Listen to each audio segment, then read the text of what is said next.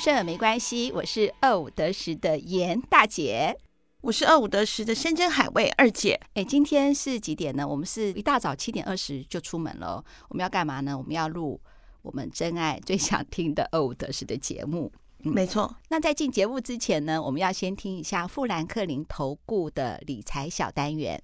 那为什么要听一下这个投资理财小单元呢？因为富兰克林让我赚钱了。他 让你赚什么钱？我有定期定额买基金啊。如果说真爱们有听前面几集我在讲买房子，我自己个人的理财经验的时候，我有讲到我有买两档基金。其中一档就是富兰克林的。那当然呢，我们基金都后面有个警语嘛，就是投资有风险，然后大家还是要不要让你的好不容易存下来的一点点钱又缩水了。所以我们现在赶快来听一下富兰克林投顾要播出什么样的投资理财小单元给我们听呢？欢迎光临富兰克林投资湘潭市，关于投资的疑难杂症，由我替您解惑，迈向投资第一步。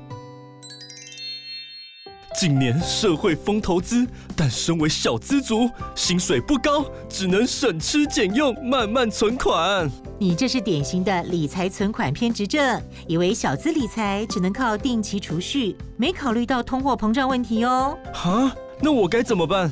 你可以定期定额存基金啊，每月提拨薪水至少百分之十开始投资。别忘了，时间是年轻小资族的优势，因此选择基金时，可以承受较高风险，入手新兴市场或亚洲股票基金，未来再纳入债券型或平衡型基金，加强防御，运用资产配置和纪律的投资，达到复利效果哦。原来啊，那我要赶快开始朝人生第一桶金迈进。富兰克林国民的基金，投资一定有风险，基金投资有赚有赔，申购前应详阅公开说明书。富兰克林证券投顾独立经营管理，一百零一年经管投顾新字第零二五号。二姐，你今天的声音很有磁性，为什么？因为一大早录音吗？来，对啊，我虽然不会哑，但是我声音会低沉。这样，可是我觉得你声音还是很好听哎，就是靠声音吃饭。不行不行，我要靠脸跟靠声音吃饭。对，非常好。哎，那我想问啊。你除了那个声音有点磁性之外，可是我看你好像很累耶，嗯、是因为早起的关系吗？哦，不是，我觉得这个月就是那个行程 schedule 满到让我觉得，我以前就觉得说啊，我一定要让我自己丰富我的人生，但是这个是 too much。我礼拜六日我们去了我们那个妇女会嘛，我们去了礁溪老爷度假，好棒哦！那度假不就是放松吗？没有，我是职月理事，所以我深深的知道。我不能够当导游，因为我们什么叫做职业领事？职业就是这个月份是我职，就像执行官那样子，哦、就是我这个月是我当职业理事，所以这个月办的活动是由两位理事一起办的。我跟另外一个他之前也是民事的主持人。我们一起办的，哦是哦，对，呃，那一开始我觉得说是还好，因为我们的那个整个的行程啊，都有，呃，我们刚好有一个住宜兰的一个姐妹，所以说她就有帮忙。但是到了游览车上，因为我们这次大家就是也很给面子嘛，所以我们这次的游览车就两台，我们出发就七十几个人，哇。然后呢，我我就被这个车，就是我们是，我一开始是 B 车，另外一个是 A 车，然后隔天、哦就是、两个领事，一个负责 A，一个负责 B，然后再然后隔天再再互相 change 嘛，好，嗯、那我就负责 B 车，那我就跟我们那个创会长同一台车，嗯，好，然后呢，他就是一个不喜欢冷场的人，那我就觉得说，哎，好啊，那我觉得好像也不难，我本来想说，而且我们多豪华，我们一开始就是先吃摩斯汉堡。嗯，早餐呢？你看，因为我们说，我因为我们讲好我们要宜兰澎湃之旅嘛，嗯，所以说我们一开始就先吃摩斯汉堡当早餐。为什么订摩斯汉堡呢？除了澎湃之外，因为我们在新生捷运新生二号出口集合，旁边就是摩斯汉堡，哦，那也方便了，比较方便。好，那就买上来，买上来之后大家就开始吃。我本来想说，因为我们集合的时间非常的早，是。我们几点啊？七点多就要集合了，嗯，因为我们怕雪隧塞车，嗯，好，然后呢，所以姐姐们有些都六点多要起来，是不是要开始那个？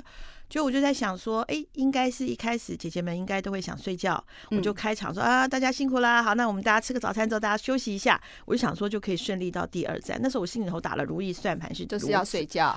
对，我本来想是这样，姐姐们睡觉，就发现姐姐们没有要睡觉。然后呢，那我那个好朋友创会长就一直跟我讲说。嗯，他就叫我嘛，说你不怎么可以偷懒呢？好，那我就起来，我想说这怎么难得到我？那我们当我们两个就一搭一唱啊，什么什么，就 A 车就是我前面那台车就传影片来，就有点两车互尬。就是说，嗯、呃，我们这台车声音很，他们都受到欢迎啊。然后不知道为什么，我们我们哦，因为我一直走来走去，我很热。可姐姐们觉得在车上走来走去，呃，对，因为我要走来走去啊。哇，你真的很棒，对，你不会晕车。我走来走去，因为因为那时候可能那个要那种尬场的心情，所以我没有晕车。就大家都觉得有点冷，我觉得很热。那当然可能跟我更年期有点关系，我就觉得很热。我就要扇风嘛，那我就我就突发奇想，就拿那个钱，红包场不是都会有那个扇？不知道我们的听众好朋友就没有到真爱，但是可以形容一下，就上台演唱的歌星呢，他就会把底下打赏的小费，把钱变成像一个扇子一样。嗯、那刚好我去之前，我领了一万块，嗯，我就把那个。扇子，可是觉得有点小把，因为一万块不太好弄。就我们几个理事就身上带五六万块的，不知道为什么要带这么多钱。我说哇，原来是要打赏我嘛，就一拿起来五万，两个五万加起来就十万，这样在那边过来扇风。我我还说什么是那个他们给我的小费啊，在那边讲。嗯，然后反正就是互相尬场，然后就气氛就想象那个气氛，对，气氛就很热络。然后还好，我真的觉得天哪，还好。走雪隧的话，游览车是另外一个车道。嗯，他不用跟小客车挤，嗯，所以取悦的时间比较短，还好，对，大概也一个钟头，哎，哎，那怎么取悦啊？你要又唱又跳？对啊，我都不敢给你看那个影片，哎，我觉得我像一个海豚。很胖的海豚在那边抖来抖去，因为会唱，因为又唱，就是在车上唱卡拉卡拉 OK，姐姐们有姐姐们有唱啊，是吧？你每一首歌都会唱，然后你还可以什么爱情的骗子啊，呃，还有什么恰恰啊什么的，那就那你就会恰恰，对对，就会啊，我恨你啊，什么我恨你，你的良心到底在哪里？什么？哎，我觉得一大早我请求，就就类似这样，这样你就会开始跳嘛。姐姐们大早都没有走音哎，没有，我就说我是靠声音吃饭的。好，然后呢，就大家就是就在玩嘛。那玩完之后呢，好不容易就到了。但问题是你要防止你自己。跌倒是不是就会要拉着栏杆？嗯，好，有时候是左手，有时候因为你还要拿麦克风嘛，嗯，有时候又要跳嘛，所以就这样子。好，当然我们晚上的活动很多啦，我们中间还有去去一些庄园啊，看一些花草啊，那是不是又要上上下下、上上下下的？那我要第一个下去，然后扶着姐姐们下来，又要上去看一下东西有没有掉。又我觉得我那个活动量比太极拳啊，比那个皮拉提斯都高。我们在上上下下、上上下下、上上下下，然后我还买了特别买了一双。绝对不会让我滑倒的鞋子，哎、欸，这很重要哎、欸！我正要讲，我还担心你呢，在车上这样蹦蹦跳跳。对，好，那反正就下来。到了晚上呢，因为我们大概三点半快四点的时候，就让姐妹们进娇西老爷去住了。因为我们一共订了三十八间房子，嗯，就去住。因为有些有些姐妹是全家出动嘛，所以是订三人房或是四人房的。好棒哦！那你跟谁睡啊？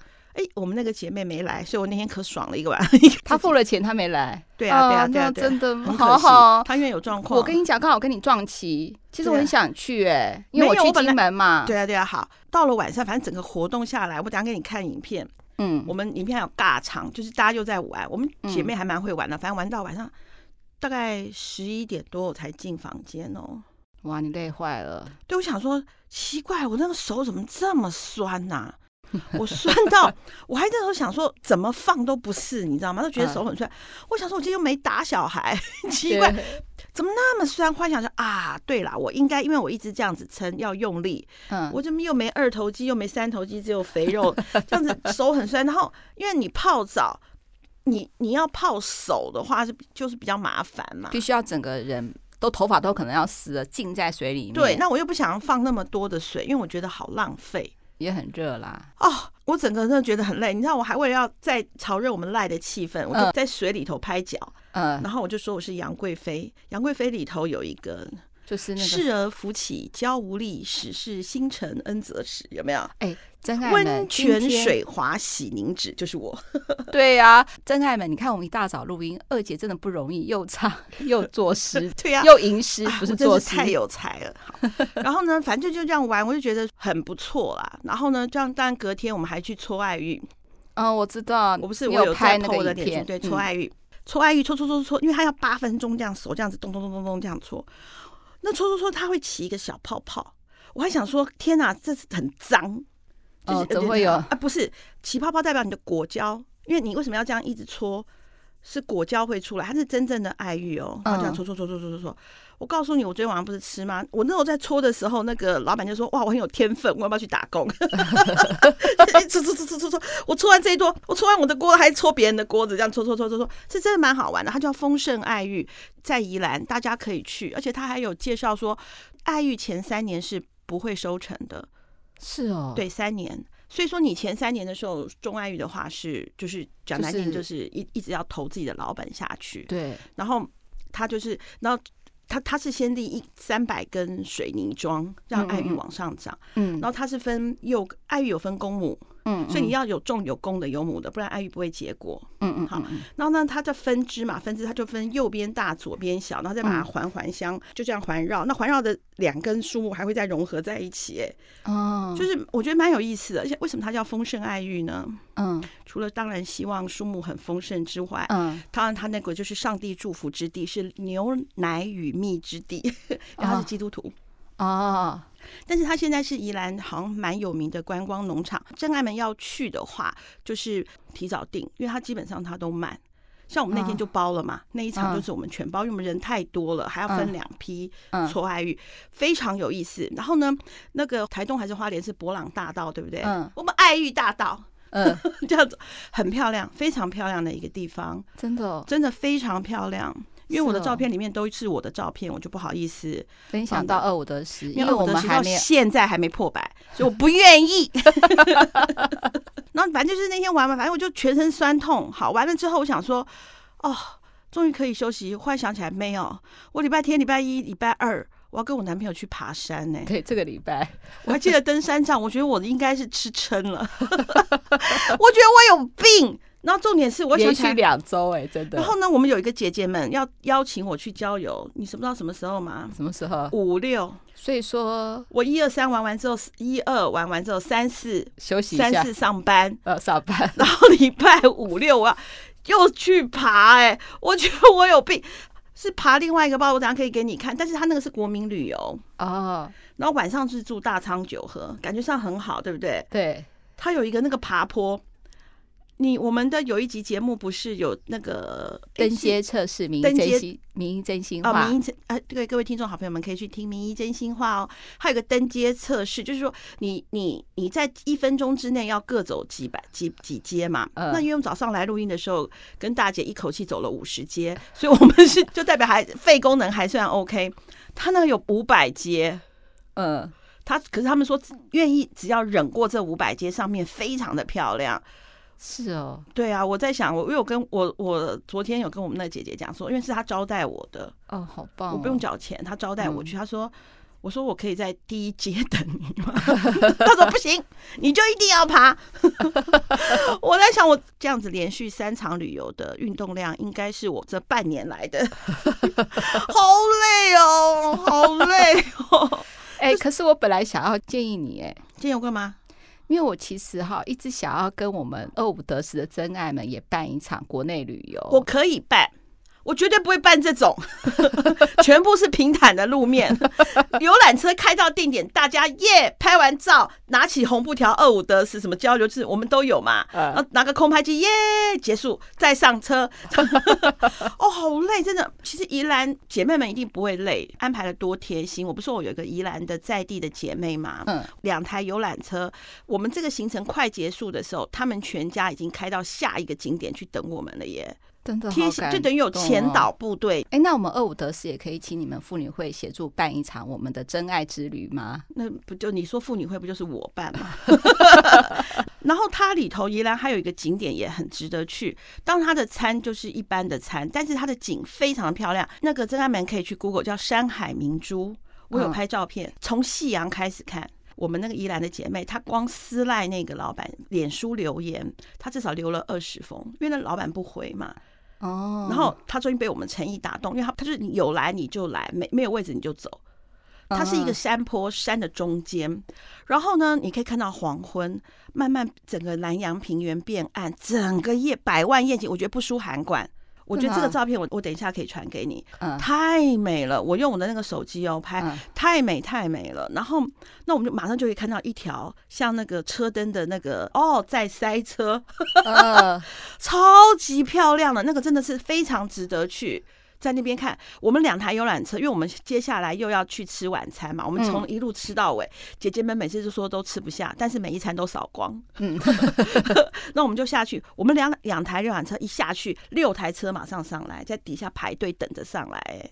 哇，好棒哦！那种山海明珠，我觉得真的是漂亮，真的是漂亮的一个对啊一个地方。其实我们二五得十号。真的也可以办一个真爱之旅，然后人数比较多，我们差不多三十人，三十人左右，然后一台游览车，因为这样整个可以很 hold 住，就可以像我们先去搓爱玉啊，搓完爱玉之后看山海明珠啊，看完山海明珠，我们那个晚餐也非常棒，非常值得吃。那我们可以办在明年四月，比如说三四月的时候。对，今年千万不要再来一次。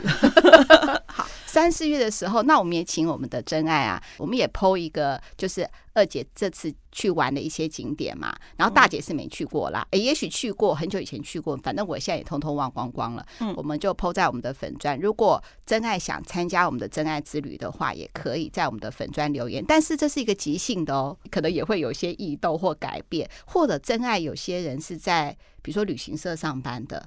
也可以主动跟我们联络，看看我们怎么样把这个活动办起来。这样，这样我就要真面目示人呢、欸。我们的脸书还没百赞哎、欸，不管怎么样，参加有三十个人啊，三十个人你自己想，三十个人如果他们再拉三个或四个朋友一起来在脸书按赞，就一定破破百赞了。好，这样子 OK。不过我这次去旅游啊，我有一个深深的感觉，就是我希望我以后到了像姐姐们的年纪，有些七十几岁哦，嗯嗯我们有些一些年纪比较大的姐姐，嗯，我讲真的，他们的体力比我好，而且看起来完全不像，真的。我跟你讲年纪，你绝对不相信她七十几岁。哇，那个游览车，我不是说我先下车要准备扶嘛，姐姐们自己就咚咚咚咚就下来，咚咚咚咚咚咚咚咚，这几个就这样下来，完全不需要搀扶，哎，嗯，而且体重都比我轻。哎，那我们真爱之旅的时候，那个你觉得我们的真爱是不是要搀扶我们两个人？因为他们的年纪这么小，应该要搀扶我们两个一下吧？我不需要搀扶，好吗？OK，我会穿我搀扶我，大姐需要。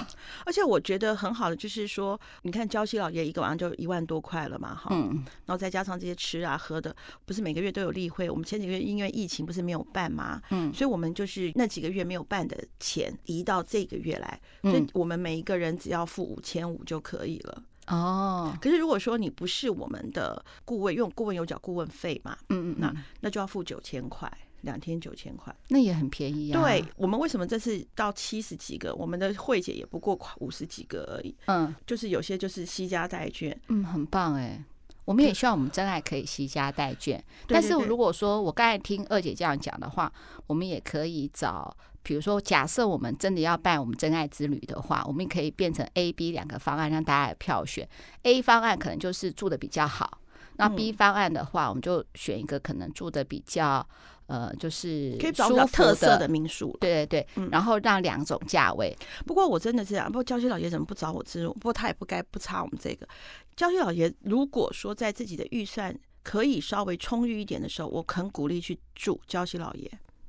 第一个，他的早餐呢、哦，我个人非常喜欢。好，就是 那我们就问一下那个娇西老爷，愿不愿意跟我们广告交换这样子？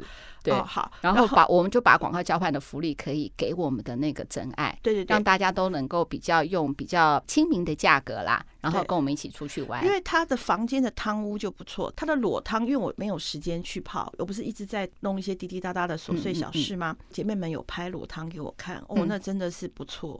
对啊，真的是很棒。说那么多，我们这集没有再置入哦。如果说我们的真爱有更好、更新的建议，好，更好玩的方法，更好玩的游玩的方式，都可以跟我们讲，然后我们来可以来修正调整。因为这只是我们前面的一个开场白，第一次开场白这么长，然后我跟二姐这样子。就是把我们最近等于是说，呃，就像我跟婷婷的本周 highlight 一样，我们就是跟二姐最近的发生的一些生活点滴，也希望说把我们这样的好心情分享给我们的那个我们的真爱嘛，然后也希望真爱快点给我们也有什么好意见，然后让我们这个二五得十的大家庭能够每个人都开开心心。对，而且我我刚还没讲完哦，就是说为什么我觉得说我看到这些姐姐们除了体力很好之外，嗯他们是你看哦，他们玩完这个之后不是还招待我，我被招待就三千块。嗯，就是那个不是礼拜五、礼拜六的住大仓九和的那个嘛，嗯嗯嗯嗯，对啊，那当我要就是你要死快要死的那个 五百阶的那个对对对阶之旅，就很不错的原因是因为当他请我，他根本就花好像花他三百块一样，这是第一个。嗯，那第二个我跟他同一间房间嘛，还有我们其他姐妹也大家揪一揪，就差不多又又一团了。我就觉得说，他们第一个在时间上面、跟在金钱上面、跟在体力上面是都游刃有余的。哦，我觉得光听在金钱上面游刃有余就觉得好，我觉得真的是很棒。你看，因为你请我一下也是三千块啊，对对不对？我就说啊，那太那个，他就说他就叫我的名字，而且我帮你缴了啦。哎，那二姐，你可不可以多赚一点钱？干嘛？以后我们就可以招待我们二五得十的真爱。比如说真爱之旅的话，我们有抽签的，原本这个呃，比如说我们的真爱之旅原价一万五，只要是我们真爱有常常听我们的节目的真爱，嗯，只要三千块。差价一万二，叫我去的，你怎么不多赚点钱？对啊，帮我们真爱付。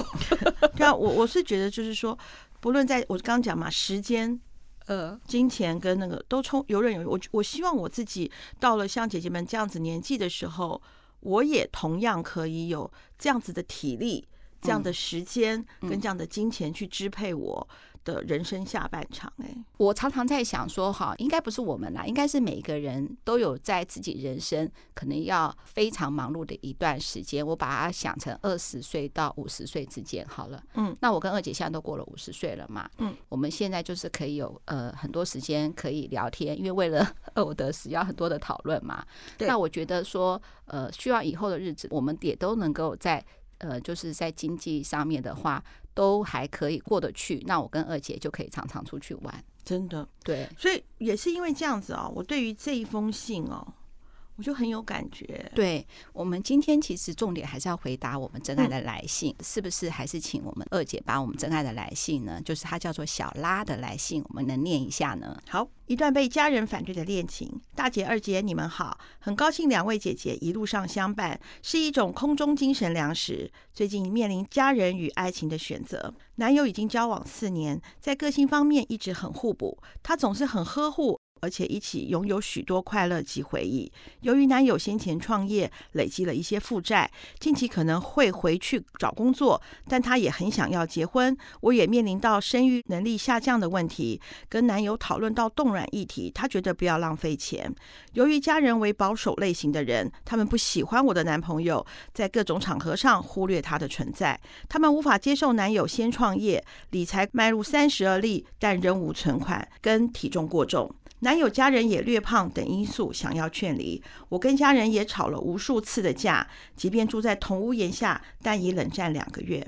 由于家人有些想法偏激，所以亲戚鼓励我搬出来住，希望我早点脱离原生家庭，赶快跟男友结婚。我也很担心跟男友结婚，家人的想法会一语成谶。按照家人很绝的个性，之后可能连娘家都没有。这件事情已经默默存在心中一段时间，一直在两边拉扯。大姐与二姐有没有什么想法可以分享呢？谢谢小拉。哎，我有很多话跟小拉讲，你先讲还是我先讲？嗯，我先讲好了。好，你先讲。呃，我觉得她说她跟她男朋友交往四年，所以。呃，她说她男朋友已经三十而立，但仍无存款。那假设她跟她男朋友也同年纪，就假设说她二十六岁认识他，现在也三十岁好了。然后呢，她讨论到生育力下降，确实三十岁之后生育力会下降。那跟男友讨论到冻卵议题，觉她男朋友觉得不要浪费钱。然后再加上呢，她的亲戚希望她搬出来住，这个亲戚到底有多亲？我也不知道，然后希望她早点脱脱离原生家庭，跟男友结婚。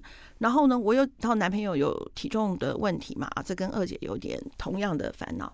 我先讲一下啊，就是第一个，我觉得不要那么早结婚，好，但是我并不是说不要跟这个男友结婚，而是先不要那么早。我我如果我是她妈妈，我可能会先建议她，就是说第一件事情就是，你可不可以跟男朋友先理清怎么还债计划。我不知道大姐是不是先想，因为她说有一些负债嘛，哈，比方说她是欠三十万还是五十万呢？第一个，你到底搞不搞得清楚她的她的负债到底有多少？这是第一个，她怎么偿债？如果你们结婚后是一起共同负担这个债务呢，还是她自己独立支持？如果独立支持的话，家庭的付费用怎么办？当然这有点有点残忍，但是非常的现实，因为夫妻之间的不开心吵架都是小事开始。你的家事没做啊，你的这个那个南的北的，好，对。对，那所以我会，因为我们我们自己也曾经，虽然我婚姻失败啊，但是也是走过婚姻的嘛。嗯嗯嗯 好，所以我觉得说，第一个就是钱的这个部分还是要搞清楚，因为毕竟贫贱夫妻百事哀。好，所以我会建议，就是我们的可爱的小拉，你是不是能够先去了解一下，你真的清楚他所有的负债吗？还有就是负债怎么偿还？那第二个呢？我觉得你当你搞清楚这个负债之后，假设他可能需要两年的时间可以把这个负债偿还完，那你就等他两年。你刚才说你你会对他不离不弃，但是在赶快还完。为什么你要展现出你男朋友有肩膀、有能力承担自己创业没有处理好的财务的状况？我可以用两年的时间我去把它偿还，让家人看到你男朋友面对面对自己的事情，我一力承担，我不会造成。负担，我是一个有责任心的人，去展现。那你也利用这两年的时间当中，你看，因为你男朋友三十岁，基本上应该很好减重。我并不是说要减得非常的瘦，而是说他，你说男友过重的问题，我不知道他到底是多胖，是跟大二姐一样，就是数字都是红字，但是只要瘦十公斤下来，全部都变蓝字这种胖，还是已经真的是已经太 over 了的那一种。好，你也可以在这常在的过程当中。也让家人看到，说他开始做一些健康饮食的一个嗯选择，去约三十岁而已嘛。我觉得要减重真的是不难。好，当然我自己也可以啦，但是就是我们就是会有一些惰性嘛，所以就是我觉得如果说家人的呃，因为之前我们在名医真心话里头有访问到减重名医王伟医师，他就有讲过说，如果家人都过胖的话，除了基因之外，还有一个就是家愿家人的饮食都一样。嗯，对，所以说饮食的，我记得王伟那集，对，所以说，呃，大家可以去听听看《名医真心话》，王伟医生哦，那就是改变一下饮食习惯。那你可以跟他一起，这样子的话，我觉得你的家人会对他有所改观，你也可以看出来他是不是一个有责任心跟有肩膀的人。我会这样子建议。那至于冻卵，因为假设你是三十岁，我觉得再拖个一两年应该还好，因为你不是四十了或者三十八九了，你可能没办法，就是生孩子这件事情。而且，如果他的债务是比较大的，或者是要花四五年的，你结婚之后，你可能也没有办法马上生小孩，嗯，因为你小孩他毕竟也是一笔花费嘛，他会有很多滴滴答答的事情，绝对会影响你们夫妻之间的感情。那至于说，呃，你如果要用结婚搬出来去脱离原生家庭，改变这个事情，哎，我觉得不是一件很好的解决方式了。那大姐你觉得呢？我想跟小拉讲说，二姐讲的其实就是大姐想要建议的想法的一个方向。但是呢，我也想跟我我们所有的真爱还有二姐讲，就是二五得十的信呢是我收的。那我每次收的时候呢，呃，除了一些广告垃圾信把它 删掉之外的话呢，嗯嗯嗯，我就会把信转给二姐。呃，就是我转给她的信，她可能就看一次。可是对我来说的话，我每天看信箱，我还会看以前就是听众真爱的来信，嗯，好，我会反复看，或是我会反复想说，如果是我的话，我能怎么办？刚刚收到这封信的时候，其实我很舍不得，因为从头到尾，小拉都说别人的建议跟想法，他没有说他自己，嗯，我想说的是，哈，你看哦。二姐把这个信的脉络把它梳理出来，呃，小拉的困扰是什么？嗯，二姐讲的话其实也是大姐所担心的。但是你看哦，第一个，她说她跟她男朋友交往四年，个性上面一致很互补。其实我现在对于互补这两个字，其实我是很害怕的。嗯，比如说互补是什么意思呢？比如说一个是急性子，一个是慢郎中，那一个呢，在金钱观上面非常的节省。那另外一个人的话，他可能就是对金钱没那么重视。这个在男女之间谈恋爱的时候会发生什么问题呢？都不会。组成家庭之后一定会，嗯，因为就像二姐刚才前面跟小拉讲的，当你要柴米油盐酱醋茶出来了，生小孩又出来了，这些问题都出来的时候，那这样子的个性互补呢，就不是以前的甜蜜，而是非常大的灾难。我有一个好朋友哦，他因为家教很严，所以父母都会规定说，吃饭的时候就是该吃饭的时候就该吃饭，该睡觉的时候就要睡觉。他认为每个家庭的正常作息是很重要的。嗯，那她跟她的男友恋爱很长哦，六年哦，她男友就是吃也不是吃不定时，睡也睡得呃，就是有的时候睡很晚。那很晚才睡，那隔一天就很晚才起来，然后可能早餐、中餐都不吃了，不正常的作息。他在当男女朋友的时候，他不觉得那有什么，因为他还是正常作息嘛。嗯嗯，虽然有时候常常跟男友在一起，但他没有三百六十五天、二十四小时都在一起啊。所以，他即使知道男朋友是这样的个性的时候，他也不以为意。但是，你知道结婚的时候有多可怕吗？结婚就生小孩了嘛。嗯。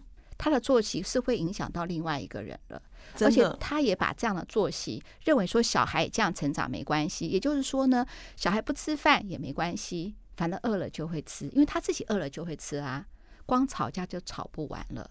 金钱观也是一样，我的好朋友他是要做账的，他要把每一笔账都记得清清楚楚，因为他以前的家教就是这样子的。嗯，可是呢，成家了，她男朋友的钱就是。我也不知道怎么样花的，反正有了剩了我就存起来，也不是浪费。但是呢，她对花什么钱是完全不记得的。嗯，以前不觉得什么，也不觉得她男朋友是大手大脚的。嗯，也觉得是说哦，她好像对钱好像就没那么在乎。嗯，觉得很好。嗯嗯，好，我自己在乎，就我要嫁一个不在乎的人，这样比较好。这样一点都不好。当你成家之后，有就没有共同目标了。就也会争吵，个性互补的部分，我希望小兰你把它列下来，因为个性互补牵扯到价值观一不一样。嗯嗯嗯，当他觉得说正常睡觉、正常吃饭不重要的时候，就会有无限的吵架。没错，那就不是说个性互补了。还有一个部分，他考虑到生育力下降的问题。嗯，我看到的是你现在不想有小孩嘛？这是你的想法，那就不要有小孩啊，对不对？这个时候，我觉得三十岁就像二姐讲的，你可以缓两年再想。这个时候就是确定你现在还没有当妈妈的准备，就不要往那边想。这些都是别人的建议，但是你自己的想法呢？另外还有一个就是说，呃，原生家庭的问题。嗯，好，原生家庭的问题的话，其实我跟二姐常常鼓励说，其实我觉得最难的事情就是跟家人相处，真的耶。就像我跟二姐感情很好，可是我们也常常有些争吵，让我觉得很不舒服，也让二姐觉得不舒服。可是，在我们心里头，都希望我们两个姐妹的感情非常好。那这就是我在乎的地方嘛。那在乎的话，也会忐忑，也会不安，也会伤心，也会开心，也会难过。所以，跟家人相处，其实我是觉得是最难的。这个家人包括是说父母啊，你的子女啊，或者你的。呃，伴侣啊，配偶啊，这些都包括在里面。那为什么跟家人相处很难呢？因为他们是我们最在乎的人，但是我们会用最轻忽的态度去处理这些关系。所以说，如果要处理原生家庭的事情，绝对不会是说在这个问题还没有解决之后，你又跳离到另外一个要。又要新组一个家庭，那你又有一个新的家人产生喽。这个新的家人产生是什么？有你的老公，还有你的公公婆婆，还有妯娌，你又进入到一个新的一个家庭的一个问题的产生。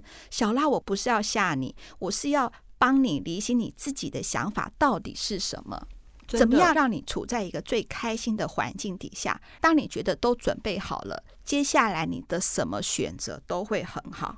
嗯，那我要讲一个我的好朋友的故事。嗯，啊，这个好朋友呢，其实二姐也不知道，她今年四十二岁。嗯，啊，其实其实也是小我一轮呐，啊，一轮 还有多，对 对，还有多哈。她是在工作非常有成就的人，她是爸爸妈妈眼中从小就是乖女儿，然后他长大之后也到了很好的呃工作上班，然后也有一个成就不错的男朋友，好，哎，这都很好了嘛，好。小拉，你听哦，这些就没有你所谓的家人要反对，好，然后也没有是说，呃，比如说她也没有负债，嗯，啊，她男朋友呢也呃就身材中等，好，那这样是不是一切都很好，都完美？对啊，嗯，然后呢，可是她没有结婚，嗯，她那个跟那个男朋友没有结婚，嗯，那没有结婚的时候，他们就说是不是不婚族或什么？他说。嗯、呃，先不要把我贴上标签，我不会不是不婚族，我只是跟我的男朋友觉得说我们现在很好，我们还没有想要改变目前的状况。你看这个，她跟她男朋友两个多么的成熟，嗯，好，那个时候可能是我没有细问她那时候几岁，我们把它假设也是三十岁好了，好，所以四十二岁是她男朋友，嗯，她现在已经四十二岁，她、哦、跟她男朋友都是四十二岁。嗯啊，但是好啦，既然二姐问了，我也提早破梗了。她在四十一岁结婚了，但是我想跟你们讲说，这重要的是个过程。她为什么会决定结婚？以为什么会决定不结婚？嗯嗯，她在三十岁的时候，所有的朋友都觉得他们准备好了，不止家人哦，大家都觉得他们是两个个性非常呃像，中间又。呃，经历过很多，不管是呃对方的工作或自己工作，都不停的突破，是一个呃相惜相爱的一对好情侣。可他们没有决定结婚，原因是因为他们觉得他们现在很好。嗯，不需要结婚，哎，那个时候也没有想要小孩，所以他们觉得这样状况很好。这时候女方承受了多大的压力？所有的朋友都跟他讲说，这么好的男人，如果你不把用婚姻套起来的话呢，他就会以后就会。他现在是四十，他现在是三十岁，他以后可以找一个二十五岁。他就算现在四十岁，都他都可以找一个二十五岁。可是你已经四十岁，相较男人来说，呃，女人是比较处在劣势一点。然后之后，呃，甚至呢，他的家人也会给他的压力，是说啊，把女儿生得这么聪明，这么能干，结果呢，却耽误了他的婚姻，因为他觉得他在工作上得到莫大的成就感，所以他不要婚姻。就很多大家的理由给他加诸到他的身上。但是我这个好朋友，他有一个很棒的呃自我体认，就是他觉得他自己很珍贵。嗯，他有权利决定他现在要过什么样的生活。小拉，你听哦，他有权利决定，每一个人都有权利决定我现在要过什么生活。嗯嗯，那当然是在四十一岁的时候，他们家里发生了一件事情，就他妈妈生了病。嗯，生病的时候呢，就需要很多人的照料。那他当然，他跟他男朋友也都照料他妈妈。这样，那他现在妈妈已经已经康复复原了。那经过这样子的一个呃，算是他们也担心会有生老病死的一个人生的过程的时候，让她跟她男朋友对于未来两个人一起生活的方式有一个重新的计划跟重新的一个讨论，所以他们觉得是说他们应该要住在一起。嗯，就像之前二姐讲的，万一我老的时候需要有人帮我抓抓背的时候，旁边又有一个人。嗯，然后她就跟她的男朋友好好的讨论，是说如果我们结婚，为什么会比现在生活更好？他们就列了很多的点列点呢。哎，那我们可以因为住在一起，我们共同完成什么？嗯嗯嗯。好，他们共同决定要养一个毛小孩。嗯，他们决定要养两只猫，因为他们觉得可以互相去搭配。嗯，好，他们共同生活之后可以做什么事情？好，还有他们共同生活不能够影响对方什么事情？嗯，他们都把它列起来。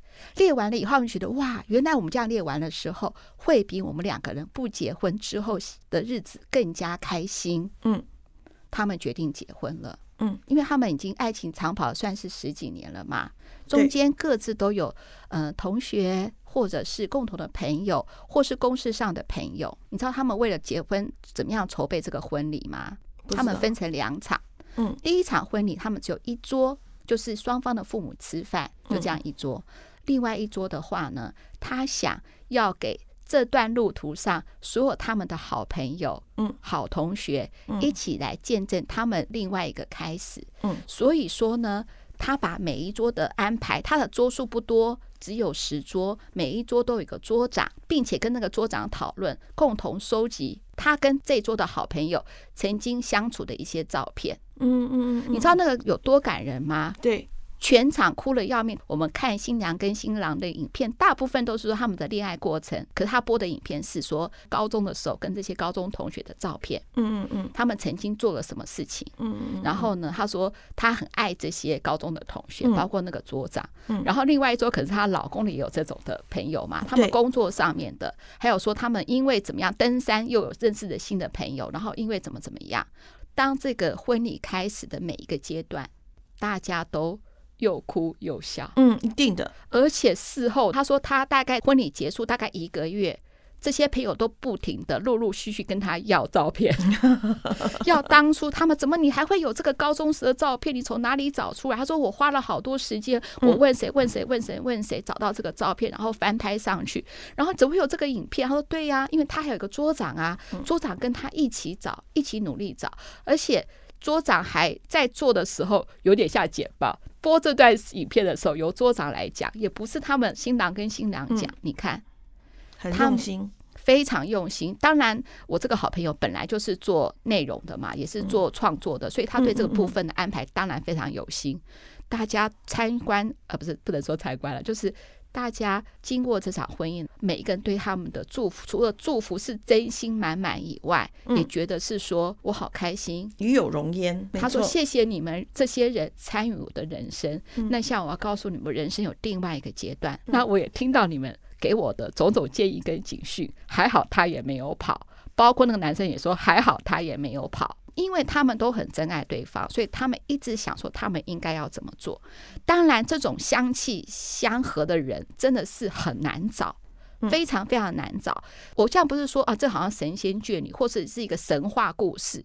我要讲的并不是说我的好朋友这么的幸运能够碰到这样男的，而是他从头到尾都坚持一件事情。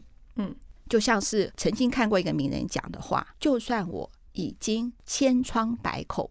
我依然是金枝玉叶，不管怎么样，自己是最好的、最珍贵的。我想问小拉，你要的是什么？你想过的是一个快快乐乐的生活？那就像那个二姐讲，可能要舍去一些。舍去什么呢？也许我现在可能要搬出去住，但我不见得要结婚。那我可能会面对一些压力，可能父母会骂你，不结婚干嘛搬出去浪费房租？你就住在家里就好，你干嘛这样？你是不爽家人吗？如果你怎么可能会听到这些话？你先把这些话打个预防针，说会承受这些压力。可是呢，可能是三百六十五天加起来，可能是有二十天好的要忍受这种。累积的折磨的碎念，但是你可以得到三百四十五天的快乐。你把它像这样子列出来，就像二姐讲的，真的很好。没有一个决定是没有无后顾之忧的，但是一定要从自己的心，你想要过什么生活。我佩服我朋友的是这一点。他也算是四十几岁，算是也算是呃一个成功人士嘛，也是会有些客户啊说，哎，怎么我都没有参加你的婚礼，怎么结婚都没讲，我们可以包礼啊什么的，这也是一种压力哦。他还要回绝，因为他想要他自己的婚礼是这个样子的，嗯，他不希望别人的干扰。如果又有一些一些什么厂商啊、厂商啊、客户的一些，那就不是他要的嘛。你看，真爱自己也真爱对方，嗯。他的路就会往前走。那就像我讲的啊，你觉得他这十几年来好过吗？一定不好过吗？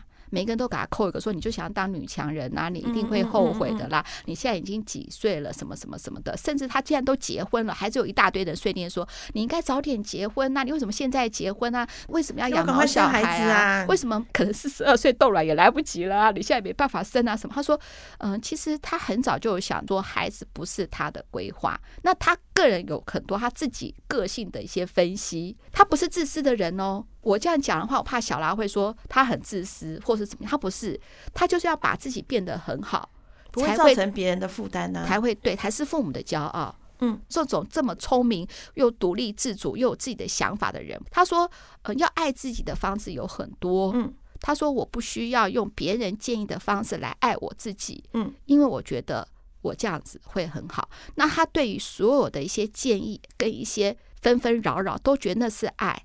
嗯，但他因为他自己够强大，所以他不会被打击。没错，前面二姐讲的话，我在想，也可能是小拉的父母可能也会跟你这样子讲。但是我想要跟你说，有的时候我们说爱之深，责之切，真的是责，那你觉得很难受。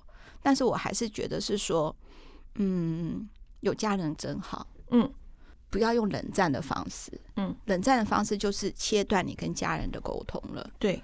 我有的时候，二姐最讨厌就大姐冷战嘛，对不对？嗯，每次我冷战，她就很气。那我每次我冷战之后的话，我又会后悔说啊，我干嘛冷战呢？可是我就是，但我冷战绝对不敢对二姐这么久了，你知道为什么吗？因为要录二五得十。真爱们，你是二姐的护身符，不要用冷战啦。我虽然这样讲，你看二大姐自己也做不到，但是我还是鼓励，真的不要冷战。因为冷战的话呢，就是呃切断。这个沟通，现在沟通的话，就会你个人自己很多的想象产生出来，双方都会。嗯，比如说我不跟二姐讲话，二姐就会说，呃，大姐定怎么怎么样，是不是之前怎么怎么样，之后又怎么怎么样？后来我们讲话的时候，她要问我的时候，我说没有啊，我根本没这样想啊。你看，嗯，就是冷战之后所有的想法都是是负面的，我从来没有听过说冷战之后会是正面的。嗯嗯嗯。其实我们还有一封信还没有回，就是我们真爱时期。嗯、那真他自称为真爱时期，我光看到这个我就感动的不得了。那我们为什么还没有回的原因，也是因为我跟二姐要好好的想一想。但是我真的很怕我们真爱哈，就是千万不要用冷战这种方式，你可以用别种沟通方式，嗯嗯嗯，比如说写信，嗯嗯，用赖，对，都可以，没错。好，不知道讲什么，也要说我现在很在意这件事情，但是我现在很累，给我一点时间，对，这样子都好。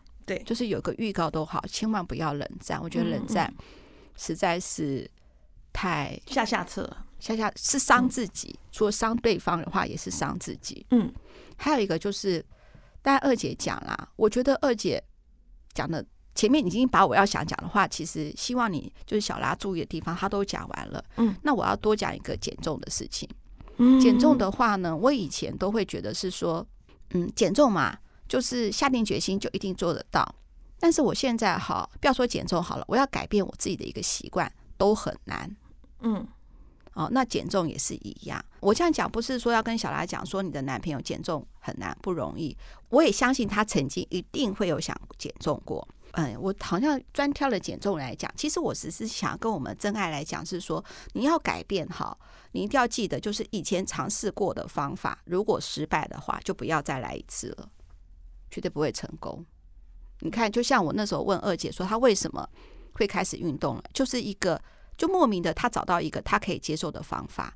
就以前的方法都不好，时间不要太长，对，时间不要太长或者怎么样。就是 我的意思，就是说，就是一个叫做《原子习惯》吧，那本书吧，是《原子习惯》吗？对。像大姐是不喝水的，就不是不喝水，就喝水喝很少的啦。好，我现在喝水了，我不能喝白开水，白开水喝不完我就倒掉了。嗯，但是我如果泡了一个东西的话呢，你就舍不得，就会把它喝完。对，莫名其妙，所以我只要泡两个柠檬片啊，我也会把它喝完。嗯，水我就想要把它倒掉，有泡的东西我就没办法倒掉。那我在下班之前，我就一定要把我那个水壶喝完。